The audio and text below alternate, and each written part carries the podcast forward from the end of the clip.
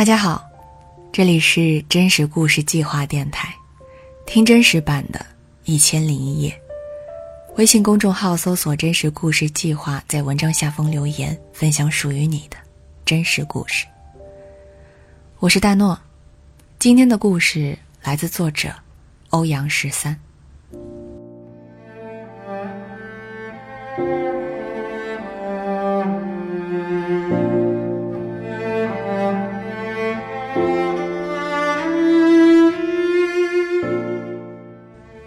阿开婆婆死了。以前总是拎着个篮子在校门口卖零食的老婆婆，消失了，像一道水蒸气，没有留下一点痕迹。她是一个时代的尾音，终于消失在空荡荡的礼堂。阿开婆婆没有家人和孩子，即便有，村民们也联系不到。于是，在他入土这一天，村里每家都派出一名代表给他送葬。法师给他超度，木匠临时打了一口薄棺，一切程序都在悄无声息地进行。村民们把他葬在银帽里，专门接收孤魂野鬼的地方。这，在村民们看起来已经是仁慈，因为，他并不属于这个小村庄。可我们这代人对她是那么的熟悉，从我上幼儿园开始，阿开婆婆就坐在学校门口卖零食和小玩意儿。有那么一段时间，她就像门上的把手，不起眼，但不可或缺。在我记忆中，她的脸满是皱纹，眼窝深陷，睫毛和眉毛都已经掉光。大家不知道她的名字，见她走路的时候慢慢吞吞的撇着一双小脚，便都叫她阿开婆婆。阿开婆婆是上世纪九十年代来到村里的，当时她在桥边搭起了一个窝棚，像是蚂蚁筑巢一样，用捡来的东西一点点丰富着她的家。村里随处可见的纸盒子、小树枝。塑料薄膜都会被他整理好带回窝棚。桥边的地是公家的，大家看到有人占了，心里多少有点不舒服。他一个外来人，怎么不打招呼，也没有任何表示，就在这里安了家呢？居委会派代表过去与他交涉，他从窝棚里慢慢的钻出来，眯着眼睛问：“么子事哦？”代表们大吃一惊。从不张口说话的阿开婆婆，竟然操着一口地道的土话。领头的人结结巴巴的表示来意，另外的人低头往窝棚里探了几眼，而阿开婆婆只是佝偻着背站在门口听着，看着，略带歉意的笑笑，默不作声。代表们面面相觑，打消了把阿开婆婆赶走的念头。和他扯了几句闲话，便转身走了。阿开婆婆名正言顺的在桥边安了家。当我们一帮小孩注意阿开婆婆的时候，她已经提一个小篮子在校门口蹲了很多天。确切的说，我们注意到了篮子里的零食。校长老婆在学校里开了间小卖部，阿开婆婆这是在挑战权威。有一回，学校保安把小篮子掀翻，挥手赶他走，不让他靠近学校卖东西。阿开婆婆没有恼怒，慢慢的捡回地上的东西，站起来拍拍裤子上的灰，往距离校门稍远一点去了。保安大叔也不是坏人，既然阿开婆婆已经走远，他没有理由再过去打翻她的东西。阿开婆婆没有死心，她用了一年的时间，不动声色，一点一点地把小摊子挪向校门。当她又靠在门口卖东西的时候，大家心里已经默默地接受了她的存在。有时，保安会和阿开婆婆闲聊几句，还吃了她很多的槟榔。于是，总是喜欢穿着灰色或者藏蓝色布衣褂子的阿开婆婆，日复一日地蹲在校门口。和他的篮子一起讨生活。对于小孩子来说，那个篮子有着无穷的吸引力，里头装着辣条、梅子心的棒棒糖、各种酸酸甜甜的果脯，还有各色的笔记本、米老鼠的卷笔刀、刚上市的雅典娜圣斗士、射程两米多的小水枪。这些零嘴玩具在小卖部里也可以买到，但是阿开婆婆卖的便宜些，有时候还会额外赠送一些小东西。买一包酸梅粉，会送一个塑料小勺子，勺子顶端印刻的蝴蝶或者是其他小昆虫，虽然粗糙，但是孩子们都觉得很稀奇，以自己拥有的造型多为荣。冬天的时候，阿开婆婆在围裙底下放个火簸子，孩子们喜欢挤过去，暖和暖和冻得通红的小手。有时调皮的孩子会捏几个雪球，偷偷地扔进簸子里。阿开婆婆只是默不作声地把雪球挑出去。有一次，我踩进水坑，鞋袜都湿了，只好光着脚蹦进学校。阿开婆婆见到了，便招我过去。她把我的鞋袜留下，烘干后给我送到了教室。这种暖心的情景经常出现，很多孩子受过她的照顾。孩子们上课的时候，闲下来的她勾着衣针，织出各种花样。带花朵式的收纳袋，顶端挂着毛毛球的手套、帽子等。就算碎布头鞋垫，她做的也跟别人不一样。她会镶上其他颜色的边。阿开婆婆针线活也巧，村里的女人时常端来针线盘，跟她一起做针线活。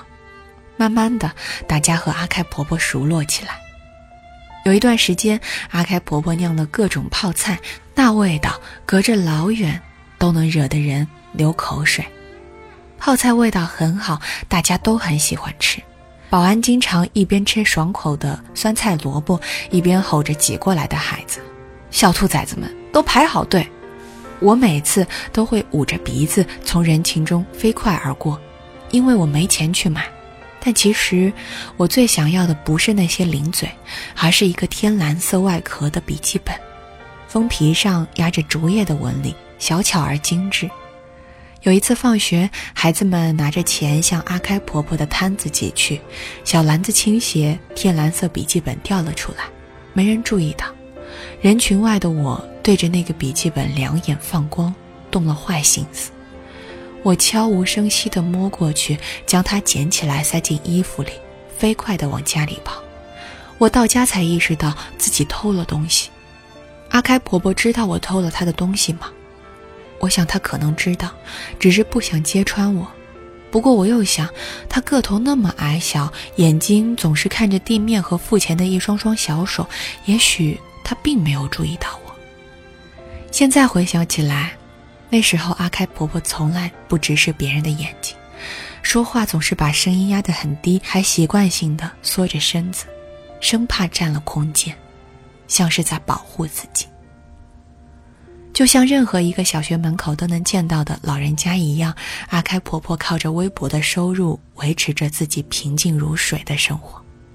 家长站在校门口等孩子放学的时候，会跟他扯两句家常话，学习一下做泡菜的技法。要是天冷或者下雨，阿开婆婆还会腾点地方，让家长挤在她边上烤火躲雨。没人觉得她有什么不对劲，好像她生来就住在这个村子。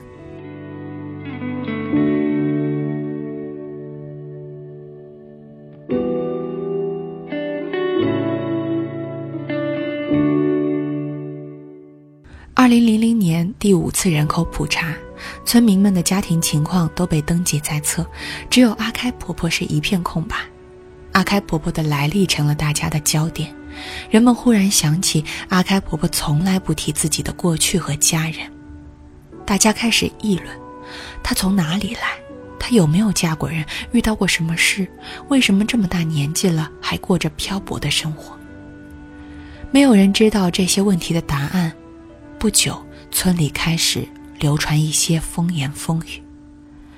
有人说，阿开婆婆的丈夫当年死在了侵华日军的刀下。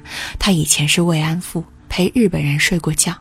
孩子们都嫌丢人，不肯认他，于是他隐姓埋名四处流浪，不再提自己的过往。阿开婆婆不做回应，传言越来越离谱。她撇着一双小脚走路的姿势好奇怪啊，是被鬼子睡坏了哦。村里一些女人经常在阿开婆婆不远处窃窃私语。阿开婆婆年轻的时候是个大美人，皮肤又白又净，一双小脚在那个年代可是出了名的。看她现在这把年纪了，梳头还用蓖麻油呢。苍蝇不叮无缝的蛋，当年怕是自己骚气惹的祸。就是，人家被羞辱了，哪有脸活着呢？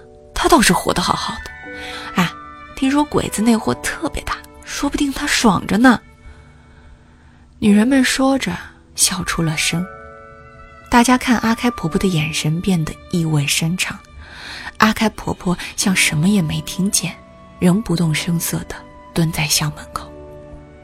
阿开婆婆和她的篮子平时是再熟悉不过的场景，现在却变得突兀起来。人们再一次意识到村里多了一个外人，村委会还是把她当作慰问对象，送米送油，村民们依然偶尔给她送瓜果蔬菜。孩子们还是亲切地叫着她阿开婆婆。关于她的谣言，让清静和善意变得有些尴尬。尽管有些女人依然跟阿开婆婆搭伴做针线活，但他们也开始意识到了气氛的微妙，小心翼翼地避开一些话题。后来，他们怕自己招上风言风语，渐渐也不再接近阿开婆婆。孩子们不懂事，跟着以讹传讹。阿开婆婆身子底下被捅了一个洞，每天晚上都流血不止。她那小屋黑漆漆的，从来都没有打开过，里面都是血腥味呢。妈妈说她的东西脏，不能吃。这些谣言在孩子中传来传去，阿开婆婆的小篮子渐渐的成了孩子们避之唯恐不及的赃物。放学时，孩子们不再围在她身边。有次。我看见一个孩子望着阿开婆婆的小摊子，向来不爱说话的阿开婆婆小声的招呼：“快看看，有新出款的圣斗士哦。”不等孩子靠近，他的妈妈便急匆匆地扯着他走了，边走边教训他：“以后不许在这里买东西，听见没有？”阿开婆婆很难堪，她转过头来看到了我，手在口袋里摸了摸。向我伸过来，我很吃惊，脑子里回想起偷他笔记本的事，喉咙发紧。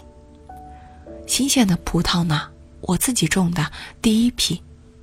阿开婆婆满脸讨好和期待地看着我，她抖抖手掌，再次向我展示，晶莹的绿葡萄在她布满皱纹的手心里躺着。我迟疑地走过去接了下来，她眉开眼笑地掏了一些给我同学。同学一脸嫌弃地拍开他的手，说：“我才不要呢，脏死了。”同学转过来对我说：“你不要吃这些葡萄吧，会得病的。”我羞着满脸通红，那几颗葡萄躺在我的手心，很烫手似的。我看了一眼阿开婆婆，又看了一眼同学，然后艰难地翻过手掌，葡萄都落到了地上。同学冲阿开婆婆扮了个鬼脸，拉着我跑了。走到半路，我内心很愧疚，和同学分了道，鬼使神差的回到校门口。阿开婆婆已经离开，那些葡萄被人踩烂，陷到了泥巴里。那次之后，我再也没有勇气从阿开婆婆面前经过，只是偶尔远远地望着她。身边没有小孩簇拥，阿开婆婆显得瘦小。她长时间盯着地面，即使风把头发吹乱，她也不做整理。有一天，一个出了名的无赖老头靠近她，笑嘻嘻地问：“哎，跟鬼子做有啥不一样？”路过的女人听到，臊得脸红，打断他：“讲什么混账话呢？小孩都听见了。”老头眉头一皱，咳嗽几声，把一口浓痰吐到阿开婆婆边上，嘴里嚷嚷。我说什么了？做了还不让说啊！阿开婆婆迅速抬头看了他一眼，随即又低下头去。她的脸红得厉害，两片嘴唇颤抖着张开，最后什么也没说。后来小摊子没人光顾，他就消失了。大家以为他只是窝在家里避众人的议论。一开始还有人问保安：“哎，今天阿开婆婆怎么没来？”保安只是摇头表示不知。时间一长，没人再问起。大家渐渐忘记，曾经有个卖零食、玩具的老婆婆存在过。孩子们也忘，那个篮子曾经给他们带来多少快乐。再听到关于阿开婆婆的消息，她已经去世。捡破烂的人瞄上了阿开婆婆窝棚上的一块油布。谁知，一扯开，便看见了阿开婆婆腐烂的遗体。阿开婆婆应该是得了重病，可没人陪她走最后一程，她一个人凄凉的走。起先，大家都不知道怎么处理阿开婆婆的遗体，后来，村里的木匠发来善心，将几块薄板木拼成棺材，用来安葬她。那个简陋的窝棚里。没有值钱的东西，人们就将其连同阿开婆婆的遗体一起烧掉了。关于阿开婆婆的一切，都化成了灰烬。按照习俗，下葬的时候，每个人都往她坟上添了一把土。阿开婆婆这一走，憎恶她、怜悯她、有愧于她的人，都松了一口气。从此。不再考虑用什么态度对待他。长大后，我了解到，在日战时期，我们乡里有很多被日本玷污过的女人，阿开婆婆是其中最长寿的一。